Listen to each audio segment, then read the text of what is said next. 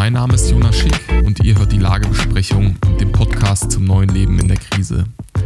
Bereits letzte Woche hatten wir ja angesichts der aufkeimenden Proteste, die man sowohl im Osten als auch im Westen Deutschlands beobachten kann und die sich gegen die Einschränkung der Bürgerrechte durch die ähm, Corona-Maßnahmen richten, mit dem AfD-Landtagsabgeordneten und Zukunft Heimat e.V.-Vorsitzenden Christoph Berndt aus Brandenburg gesprochen, der selbst Demos äh, für Bürgerrechte in Cottbus organisiert. Jetzt, eine Woche danach, ist kein Abflauen der Proteste in Sicht. Vielmehr bemerkt man eine Intensivierung, einen Anstieg. Auch gerade wieder, wenn man die Proteste in Stuttgart betrachtet, ähm, waren es zumindest optisch mehr Menschen als noch äh, vor einer Woche, die sich dort auf dem Platz versammelt haben. Deswegen werfen wir heute einen erneuten Blick auf dieses Phänomen und dazu spreche ich mit äh, Thomas Thum, sächsischem Landtagsabgeordneten der AfD aus dem Erzgebirgskreis, der bei lokalen Kundgebungen für Bürgerrechte als Redner auftritt und sich für eine baldige Lockerung der Maßnahmen einsetzt. Hallo Herr Thum, schön, dass Sie sich die Zeit für ein Gespräch mit uns genommen haben. Ja, sehr gern und auch ein Hallo an die Sie und die Zuschauer. Sie sind ja sächsischer Landtagsabgeordneter der AfD äh, aus dem Erzgebirgskreis und haben ja sogar ein Direktmandat bei der Landtagswahl gewonnen. Ähm, Sie sind nah dran bei den Menschen vor Ort.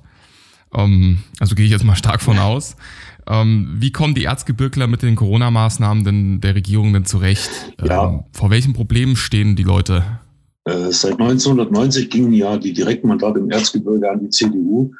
Und äh, bereits vor Corona war die Stimmung im Wahlkreis äh, gekippt zugunsten der AfD, weil wir eben die Themen besetzt haben, die einst eine konservative äh, CDU äh, besetzt hat und äh, jetzt aber seit Jahren vernachlässigt. Und ähm, ja, diese rot-grün gewordene CDU hat kein klares Profil mehr und dieses Profil besetzte die AfD als freiheitlich-konservative soziale Partei. Ähm, die Menschen erleben in der Corona-Pandemie erhebliche Einschränkungen in ihrem sozialen Leben. Und besonders denke ich an die, die seit Wochen aufgrund der in Sachsen angeordneten Besuchsverbote in Alten- und Pflegeheimen ihre Angehörigen nicht mehr sehen dürfen. An Familien und Alleinerziehende, die ihre Kinder äh, nicht in die Kinderbetreuung geben können und daraus folgend auch nicht auf Arbeit gehen. Äh, und natürlich damit verbunden auch Geldnöte haben. Ich denke an Unternehmen, die aufgrund der Corona-Seuche ihren Betrieb schließen mussten, vor erheblichen finanziellen Einbußen stehen und in Teilen ratlos in die Zukunft schauen. Und jetzt, gestern hat ja die sächsische Regierung endlich beschlossen, dass ab 18.05. die Schulen und die Kindergärten und ab 18.05.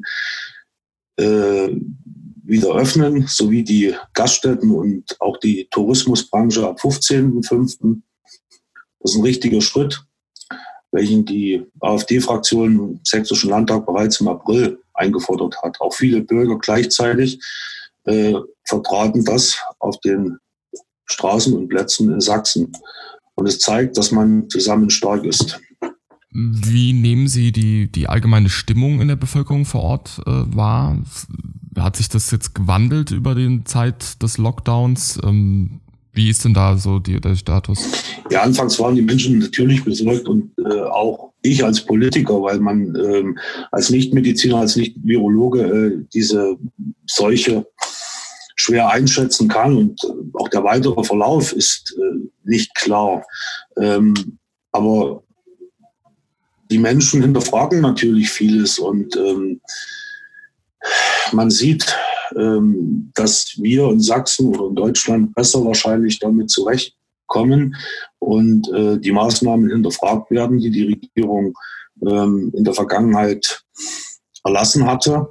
Und äh, gerade im Erzgebirge gehen natürlich auch die Menschen zahlreich am Montag und in den Städten spazieren, um ihren Forderungen äh, zur Öffnung wieder Nachdruck zu verleihen. Sie haben sich ja auch ähm, an den Protesten beteiligt, beziehungsweise auch ähm, gesprochen auf solchen Kundgebungen.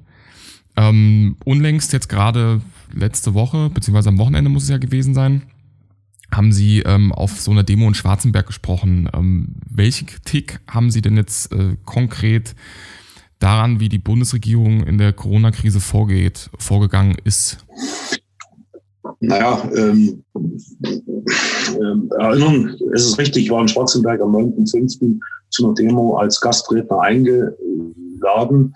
Und äh, man kann natürlich äh, hinterfragen, äh, was die Regierung gerade anfangs in dieser Krise gemacht hat. Ne? Es lag der Regierung ja ein Gutachten vor, welches im Bundestag äh, 2012 äh, ich glaube, durch den wissenschaftlichen Dienst nee, durch das Robert-Koch-Institut angefertigt wurde äh, und Anfang, seit Anfang 2013 der Bundesregierung vorliegt. Ähm, da wurde ein ähnliches Szenario, wie wir es aktuell in der Corona-Krise erleben, äh, durchgespielt. Und äh, ich frage mich ernsthaft, ob es die Regierung eigentlich gelesen hat. Denn äh, die Ergebnisse, die darin in dem Gutachten veröffentlicht waren, sollten ja als Informations- und Entscheidungsgrundlage dienen, um eine risiko- und bedarfsorientierte Vorsorge und Abwehrplanung im Zivil- und Katastrophenschutz zu ermöglichen. Aber nichts geschah am Anfang dieser äh, Corona-Epidemie. Die Bundesregierung hat es verschlafen, frühzeitig zu reagieren.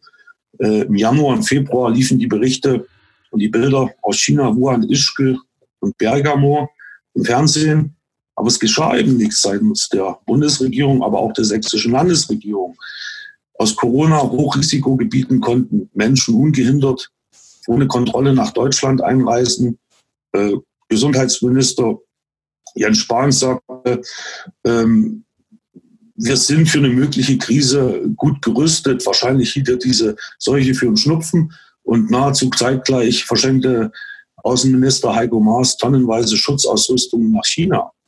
Ähm, das war ein bitterer Fehler, denn nur vier Wochen später hatte Deutschland massive Probleme, das Gesundheitssystem und die Bevölkerung mit Schutzmasken, Desinfektionsmittel und Schutzkleidung zu versorgen. Die fehlenden Artikel mussten wieder beschafft werden, zu dann völlig überhöhten Preisen, äh, natürlich mit dem Geld oder Steuergeld der Bürger. Und unsere sächsische Regierung unter Michael Kretschmer wollte auch nicht vorausgehen und reagierte verspätet, als die Krise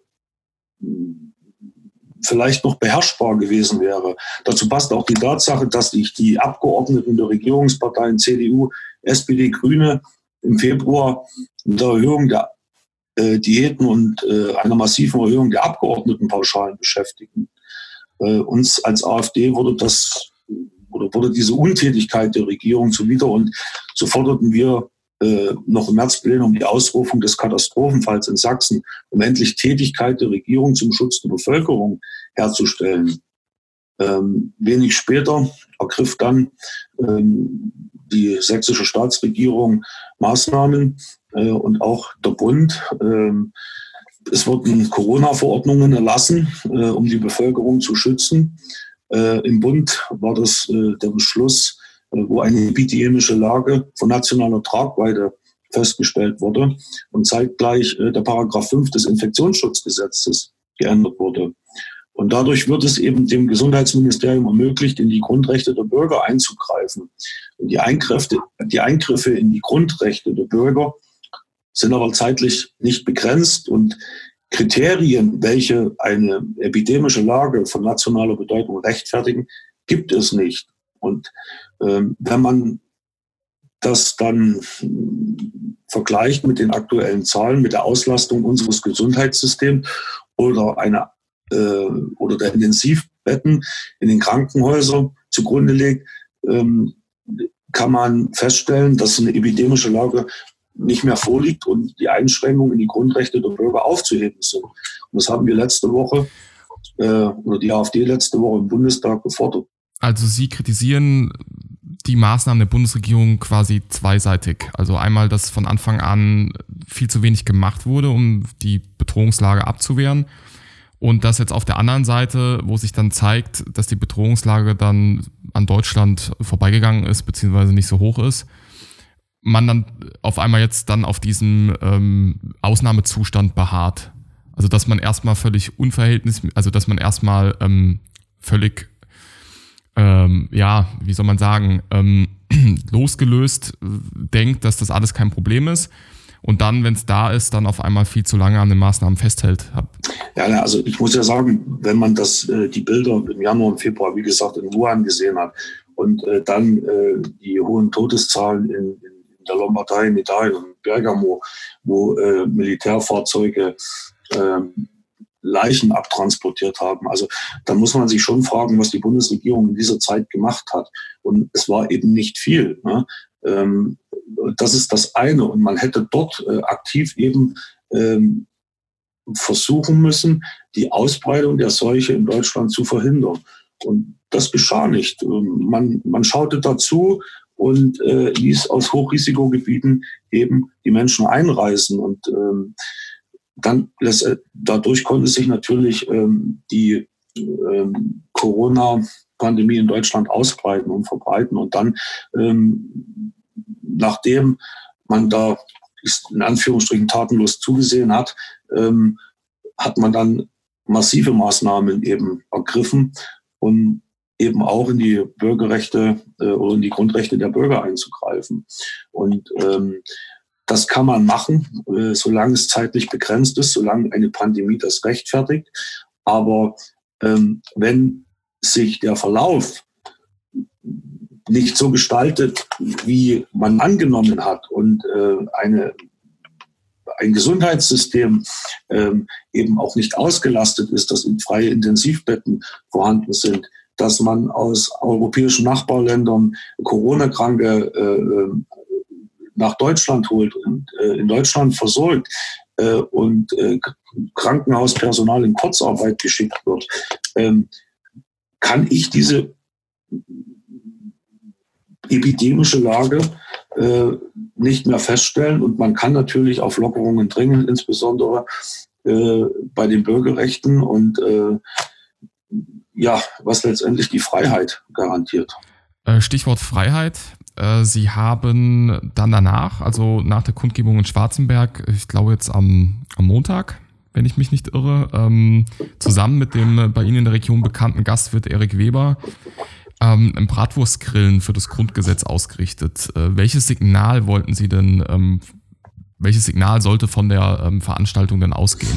Naja, also in einem äh, mir vorliegenden Schreiben vom Landratsamt Erzgebirge äh, wird darauf hingewiesen, dass Spaziergänge, die wohl bereits in der vergangenen Woche zahlreichen mehreren Städten im Erzgebirge und Sachsen stattgefunden haben, unter das Versammlungsrecht fallen, um diese anzuzeigen sind.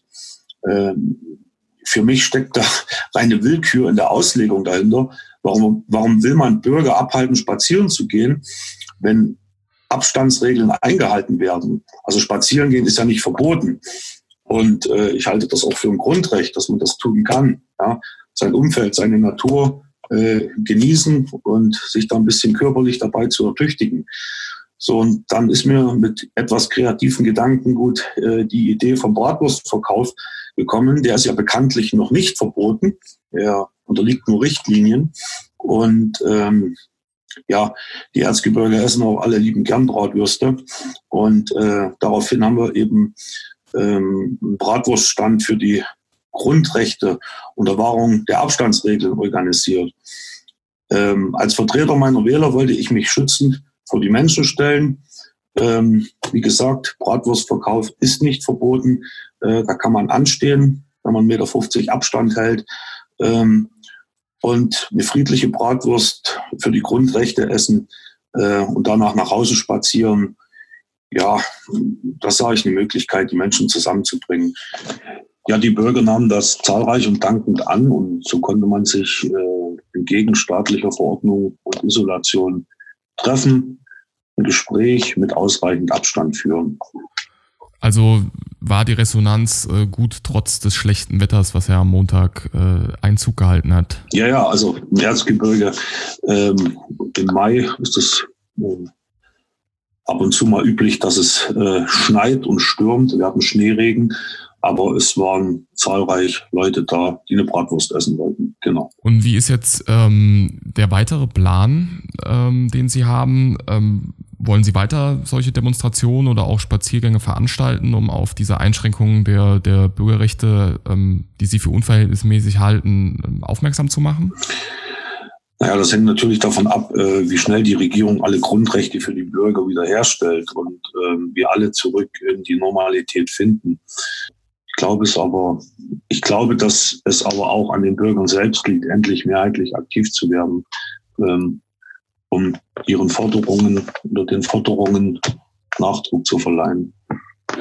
Ähm, Sie hatten es ja auch schon am Anfang des Gesprächs angesprochen, auch gerade jetzt erwähnt, dass ähm, ja schon bestimmte Lockerungen und äh, in Kraft getreten sind. Ähm, was muss denn Ihrer Ma Meinung nach jetzt denn noch erfolgen? Eine, eine, vollständige Aufhebung des Lockdowns oder erstmal ein schrittweiser Weg daraus? Ja, ich finde es richtig, dass die Regierung nun erste Lockerungen ab 15. und 18. Mai festgelegt hat. Wir müssen schließlich zurück ins Leben. Und zwar in allen Bereichen. Es ist aber auch richtig, die Öffnung an Kriterien festzumachen. Niemand kann mit hundertprozentiger Weisheit eine Entwicklung einer Pandemie vorhersagen. Wichtig ist es, verlässliche Kriterien äh, festzulegen, zum Beispiel die Öffnung von der Auslastung des Gesundheitssystems festzumachen. Unsere sächsische Wirtschaft, äh, die vielen fleißigen Bürger brauchen Planungssicherheit. Das geht nur im ehrlichen, im ehrlichen Dialog miteinander. Es kann nicht sein, dass eine deutsche Kanzlerin sich hinstellt und von Öffnungsdiskussionsorgien spricht. Auch wenn Frau Merkel sich scheinbar in dieser Krise verbissen hat, um sich eventuell selbst in eine fünfte Amtszeit zu retten, ähm, können wir es uns nicht leisten, eine Volkswirtschaft komplett gegen die Wand zu fahren. Auch nicht unter Frau Merkel. Nun liegen ja äh, viele dieser Corona-Maßnahmen und äh, der Regelungen sind ja im Hoheitsbereich äh, der Länder verortet. Und ähm, wie sehen denn jetzt da gerade die Pläne der AfD-Fraktion im Sächsischen Landtag aus, die Landesregierung, naja, ähm, dafür verantwortlich zu halten, ähm, dass sie entsprechend der reellen Lage vor Ort dann auch handelt oder auch zu Lockerungen übergeht? Also wir als Opposition verleihen natürlich äh, äh, den Forderungen der Bürger auch Nachdruck. Ne? Das tun wir regelmäßig in äh, Ausschüssen, das behandeln wir regelmäßig in Arbeitskreisen. Äh, gleichzeitig erwarten aber die Bürger auch Lösungen in dieser Zeit von der AfD. Und Fakt ist, dass wir im Landtag ähm, dem Beschluss der Regierung mitgetragen haben, äh, eine Notsituation für den Freistaat anzuerkennen und äh, der Kreditermächtigung über 6 Milliarden Euro zugestimmt haben ähm, für die Regierung. Das sind ja immerhin 30 Prozent des Jahreshaushaltes in Sachsen. Also das muss man sich mal überlegen. Das ist eine gigantische Summe. Und ähm, der Freistaat und unsere Kommunen werden von massiven äh, Steuerausfällen durch diese Corona-Krise betroffen sein. Und die müssen kompensiert werden. Und ähm, zum Beispiel hat dafür die AfD ähm, einen Gesetzantrag im letzten Plenum eingebracht, ähm, dass äh, für sächsische Kommunen äh, die Corona-Steuerausfälle äh, zu kompensieren sind und, und, und auch zu finanzieren. Ähm, das wurde natürlich wieder abgelehnt von Linke, Grüne und SPD. Und kurze Zeit später wurde ein ähnlicher ein, äh, Antrag von äh, unserer CDU, Grünen und SPD eingestellt. Und ähm, ja, von den GEZ-Medien dafür gefeiert. Ja, und der wird mit Sicherheit dann auch beschlossen werden. Davon gehe ich mal aus. Ja, und auch von Seiten der Wirtschaft wird es weitere Forderungen geben, welche unverschuldet äh, in die Krise gegangen ist. Und äh, das wird über die aktuellen getroffenen Maßnahmen des Freistaates hinausgehen. Wichtig ist es zu sehen, wo man im Haushalt eben jetzt auch Einsparmöglichkeiten äh, sieht und diese nutzt. Ähm, da sehen wir großes Potenzial ähm, und werden das natürlich bei der Regierung auch einfordern. eines ist Fakt, die Schulden von heute sind die Steuern von morgen äh, für unsere Kinder und äh, für unsere Enkel. Ähm, Im letzten Plenum fordern wir eine zügige Rückkehr zum Normalzustand. Informationen äh, der Bürger über tatsächliche Risiken des Coronavirus und äh, auch die Offenlegung aller äh, Covid-19-Daten und Erkenntnisse, gezielter Schutz von Risikogruppen, das halte ich für ganz, ganz wichtig, dass die Risikogruppen geschützt werden äh, und äh, man nicht alles komplett drumherum abregelt. Ne? Wir forderten auch die Öffnung von Kitas und Schulen.